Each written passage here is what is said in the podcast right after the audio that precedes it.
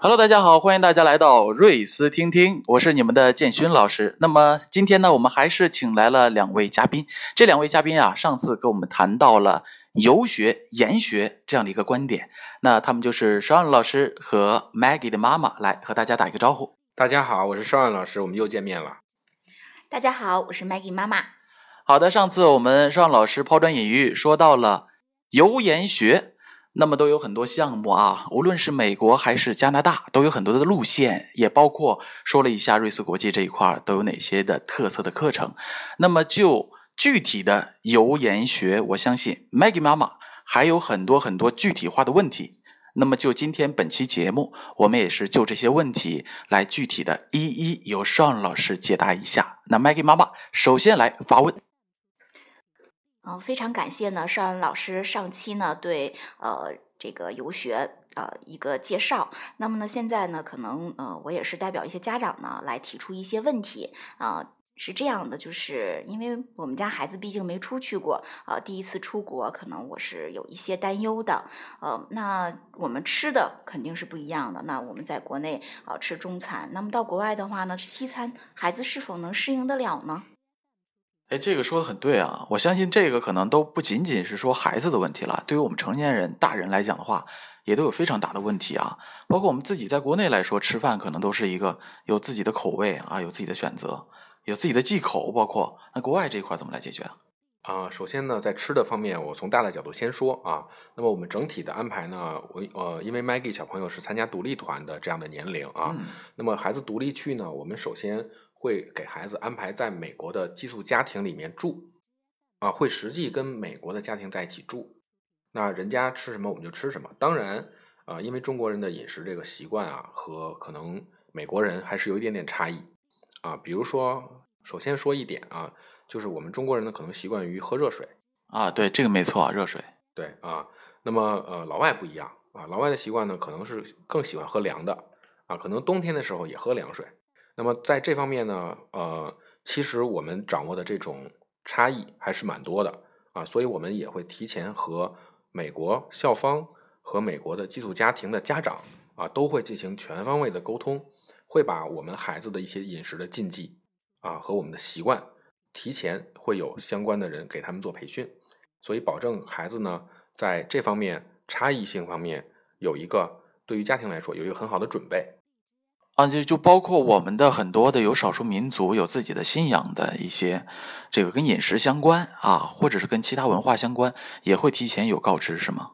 没错，我们的家长呢，在报名之后，会有我们瑞思专门的老师和家长取得联系。那么他呢，他在报名之后会填一个表格啊，就会把孩子详细的身体啊，包括习惯性的一些饮食的呀、穿衣的呀，呃，这个包括睡觉的一些习惯，我们都是要做全方位的了解的。啊，这个太好了。那 Maggie 妈妈啊，那针对于饮食这一块，我不知道您这块还有没有其他的一些疑问？嗯，基本上我是听懂了，嗯，还是做的蛮细致的。那除了这一块呢，我还是比较担心，呃，你想我们啊和美国是有时差的，那对于这个住的方面，那我们是住在哪儿呢？然后是否会有人照顾孩子呢？我相信啊。衣食住行都是爸爸妈妈所关注的。那刚才我们说到了饮食的食，现在又到了这个时间的时时差。时差这块怎么来解决啊？啊，其实是这样啊。从我们大就是这几年的这个经验来看，我们大人呢可能相对来说，呃，因为习惯相对长了啊，在我们这个时区生活的习惯很长了，所以稍微有一点点时间的变化呢比较敏感啊。但其实对于我们的经验来看，小孩子这个问题并不大啊。那么小朋友一般倒时差呢，都会相对顺利一些，因为他们的睡眠质量更高，这是第一。另外呢，他们的适应能力会相对强。当然不是说我们就没有相应的这种措施啊和手段来保证孩子这个问题得到解决。嗯嗯嗯。啊，那么我们小朋友呢，在参与行程的时候呢，首先第一，我们这个航班的安排就几乎都是直飞的航班啊，飞的时间相对短。哦。啊，那么比如说我们从北京到洛杉矶，大概呢也就飞十二个小时。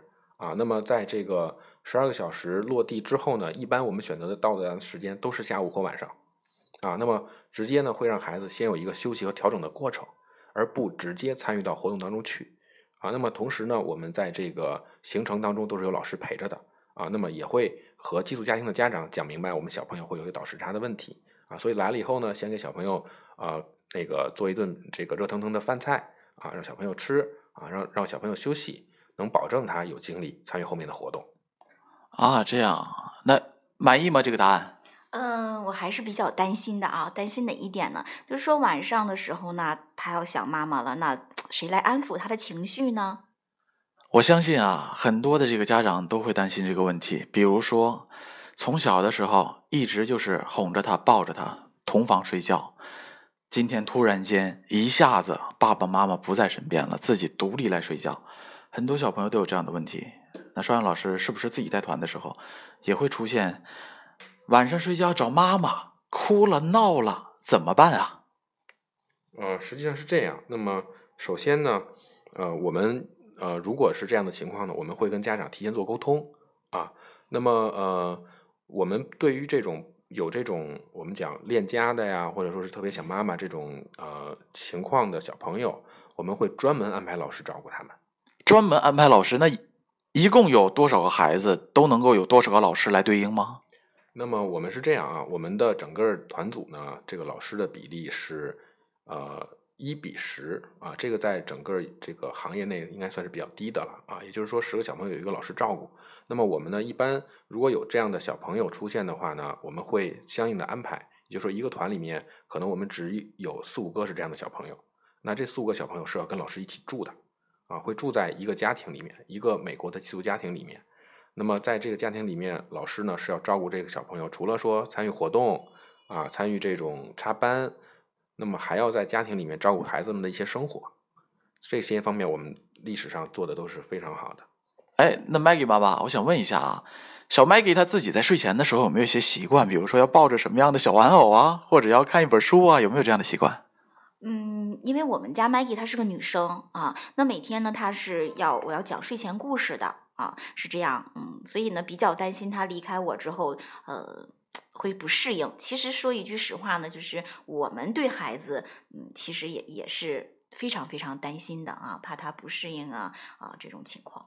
那那寿文老师是这样啊，呃，孩子要睡觉之前，他可不可以带着自己比较喜欢的一些小的玩偶，或者是他想看书、听书的时候，我们的老师是不是可以准备足够的这样的一些资料，能够在他睡前的时候给他一定的安抚？啊，那么首先呢，就关于刚才那个呃，建勋老师你讲的和 Maggie 妈妈讲到的，呃，就是一些小的技巧啊，这些呢，呃。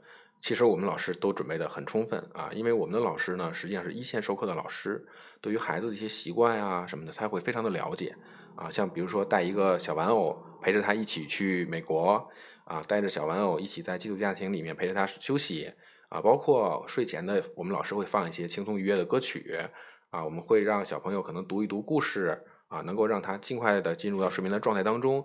嗯，这些其实小技巧呢，我们的老师都经过非常充分的培训。啊，因为时间的原因，我就不能讲的太细了。嗯，好的，好的。那这样啊，刚才已经说的很全面了，无论从吃到住，其实也捎带着说了。人而且呢，时差这个问题也一并的解决了。那还有什么样的疑问是妈妈们？我觉得妈妈、爸爸最担心的。嗯，那肯定是担心他的这个各种安全了啊。那如果我们家宝贝儿生病了啊，那这个时候确实是家长最担心，因为我们远隔重洋啊。远隔重洋，没错，会不会有这种比较实时的这种视频呢，或者照片呢，能够共享到爸爸妈妈或者叫微信群啊，或者单点啊这种联系，让他们知道孩子目前的现状是怎么样的，是否开心呢？是否习惯呢？啊，每天都做了一些什么呀？会有这样的一些比较实时的，包括一旦出了一些安全的问题，我们有没有这样的措施预案？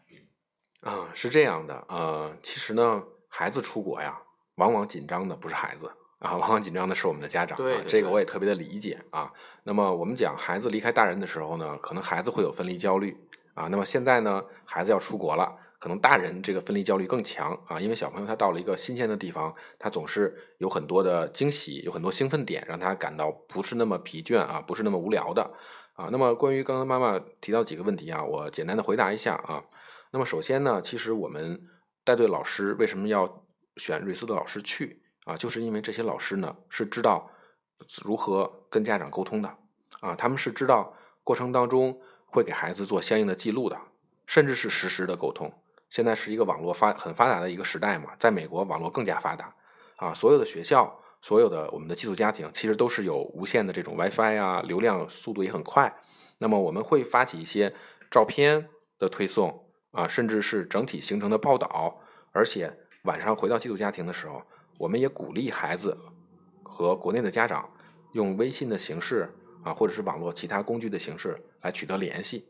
啊，那么过程当中呢，当然我们也会限制他使用电子产品的这种时间啊，毕竟还要保护视力啊，啊，而且让他有更多的时间体验到当地的这种生活啊，所以呢，这方面我们会有老师提前在出行前和我们的家长都沟通好，我们以什么样的频率保持联系啊，我们有什么样的事情是要告知家长啊，当然我们也有什么样的事情可能会让孩子独立去完成啊，那么关于。呃，刚刚妈妈提到的一些其他的这个呢，呃，我们在这个过程当中还会一步一步的跟家长做解读。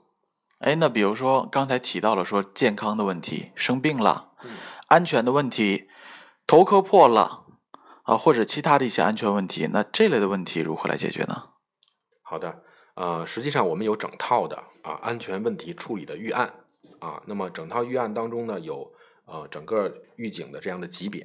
啊，那么安全问题呢？其实，呃，怎么讲，谁也不希望发生啊。但是我们认为，发生第一时间要做到反应啊，并且能够负责的、有效的为孩子、为家长解决问题。那么从这个角度来讲呢，啊，我举几个例子啊，比如说过去呢，我们也曾经有小朋友有过一些安全问题的啊。那么在这儿呢，我可能也要给家长做几点提醒啊。第一呢，我们要进行安全教育啊。我们对孩子首先出团之前是要进行安全教育的啊。那么什么地方是绝对不能去的啊？什么时候是必须要听老师的话的？什么时候是要规呃遵从什么样的规则？那么这是第一点啊，我们叫先预防啊。第二呢是针对我们员工的培训啊。那么整套安全处理的问题的这样的反应机制，逐级汇报的一个原则啊。那么第一时间通要通知我们的当事人的孩子的家长啊和孩子的老师啊这样的。整个这套机制我们要培训到位，还是要讲预防啊。那么如果在预防的过程当中有怎么说，可能没有这个完全百分之百防得住的点，那么我们就要启动我们的安全预警机制了啊。那么在整个安全处理机制的过程当中呢，第一，我们是要保证家长是有知晓一切事情的优先权的啊。也就是说，打个比方，比如说小朋友，哎呀，这个头磕破了啊，第一时间我们会通知国内的家长。啊，和家长联系。那么同时，我们的老师会做相应的运运，这个我们叫做应急处理。啊，那么我们的老师都会带着相应的医疗的这样的呃，怎么说呢？我们叫急救包，每个老师都有。除了急救包，还有针线包。啊，那么还有常备药品，因为可能我们有一些小朋友的体质啊，每个人有差异。那么我们呢，会让家长也准备一些可能适用于这个小朋友的一些比较有效果的药品。啊，简单的会带。那么一旦出现在这个层级处理不了的问题，每一个我们去到的这样的地方都有急救中心，啊，那么会有学校的急救中心，也会有医院的急救中心。那么我们会第一时间跟国内家长取得联系之后，会第一时间在安全、在有这种专业保护保证的这样的前提下，啊，让孩子带孩子去处理这样的问题。好的，邵阳老师，那刚才说的也非常的具体啊，包括有预案、有解决办法、及时反馈。那麦 e 妈妈还有什么样的问题？嗯，我想问一下，就是如果啊带孩子出去的话，那我们家孩子就是虽然是女孩，但是比较皮啊，那她如果走丢了啊，或者是有没有人能看得住他？其实我是很担心的。走丢了，有这样的情况吗？邵老师？呃，实际上没有哈。那么为什么我也和麦迪妈妈简单解释一下啊？首先呢，第一呢，我们的这个活动啊，呃，首先它是几乎都在相对封闭式的环境下进行的啊，比如说刚刚我讲到的这个呃插班啊，那它是和当地的小朋友在一个同样的一个封闭式的校园里啊，那么这是第一。第二呢，我们周末的活动啊，我们也会选取一些封闭式的主题公园，比如说大家都知道的迪士尼、环球影城啊。那么我们的小朋友为什么说有固定的比例呢？就是说一个老师要负责多少个孩子啊，这是固定的。那么他们出去以后，他们就是一个团队啊。那么这个老师是要时刻关注我这几个孩子的啊。而且小朋友在活动的时候呢，他们不是整个一个团，比如说二三十个小朋友一起，不是的啊，他们是相应的分小组，所以互相之间也会有照应。当然，小组的距离也不会离得很远啊。所以首先不会走丢啊，这是第一。那么第二呢，在这个整个呃行程的过程当中，因为会有行的过程啊，就是要坐车啊，有交通工具啊这样的过程。那么我们也是啊，有保障。第一呢，我们在机场送机和接机的时候，除了我们的老师，还有我们的工作人员啊。那么在整个美国行走的过程当中，除了我们的老师，还有美方的老师啊，还有美方的寄宿家庭的家长，他们呢会每天开车送孩子，从自己的家带着孩子到我们的这个学校去啊。那么也会从自己家开车带孩子到我们的这个啊，比如说迪士尼主题公园啊。都是这样一个过程，所以在这他们会看着孩子吗？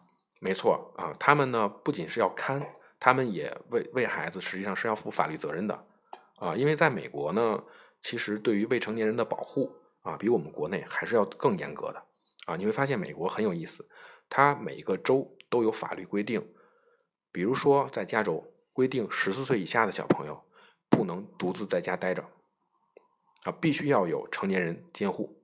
也就是说，他出现在社会上的这样的任何一个场景下，都必须有成年人来监护。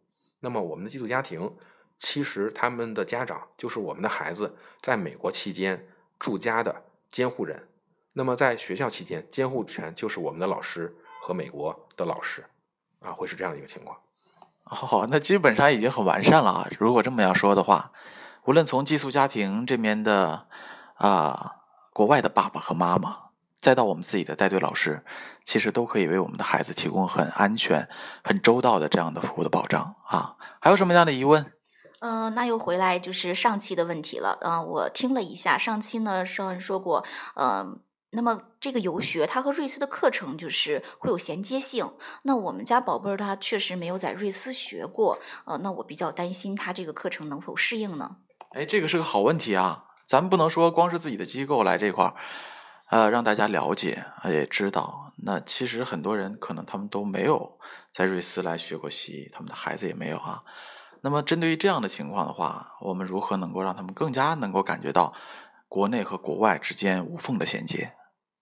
嗯，这是一个非常好的问题啊，也代表了国内很多的家长的这样同样的一个困惑啊。那么其实我们这个机构呢，瑞思国际呢，不仅仅是对我们瑞思的内部的小朋友有这样的服务。啊，那么我们对于全国其他小朋友，我们也是欢迎的啊。那么我们在孩子不管他是瑞思在读的，还是不在瑞思读的啊，那么甚至英文学过不是那么时间长的小朋友，我们在首期报名之后，老师会直接和孩子联系，会进行项目测试啊，会测试孩子英文水平啊。那么我们会根据孩子的英文水平，给他分配到不同的项目当中去。这是第一，第二呢，在项目过程当中还会有级别的分配啊。那么我们因为会和国外的小朋友一起会有活动嘛，啊，会有一起上课一起玩儿。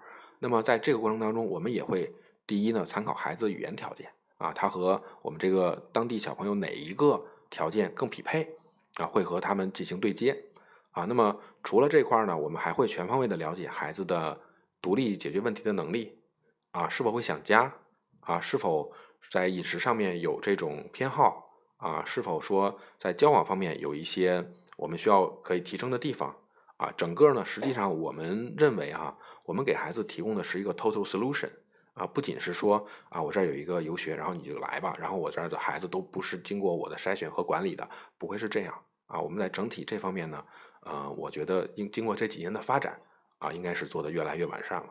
啊，也就是说，如果不是咱们机构的孩子，其实也要经过一轮的挑选和一轮的培训，让所有的不管是不是经过咱们机构出去的孩子，都能够有相对统一的一个素质、一个环境，让他们在国外去进行学习和进行游玩，是吧？